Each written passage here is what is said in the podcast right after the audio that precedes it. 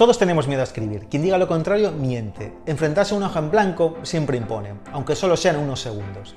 En 2021 cumplí 25 años de forma ininterrumpida como periodista de prensa escrita. Todos los días escribo uno o dos textos para el periódico. He publicado una novela de 350 páginas, también un libro sobre blogs de más de 250. Llevo más de 500 artículos escritos en blogs y lo confieso, aún siento un cosquilleo cuando debo empezar un texto. No tengo miedo a escribir, pero sí me asalta otro miedo. ¿Seré capaz de transmitir con las palabras todo lo que quiero contar? ¿Y qué hago para controlar ese miedo?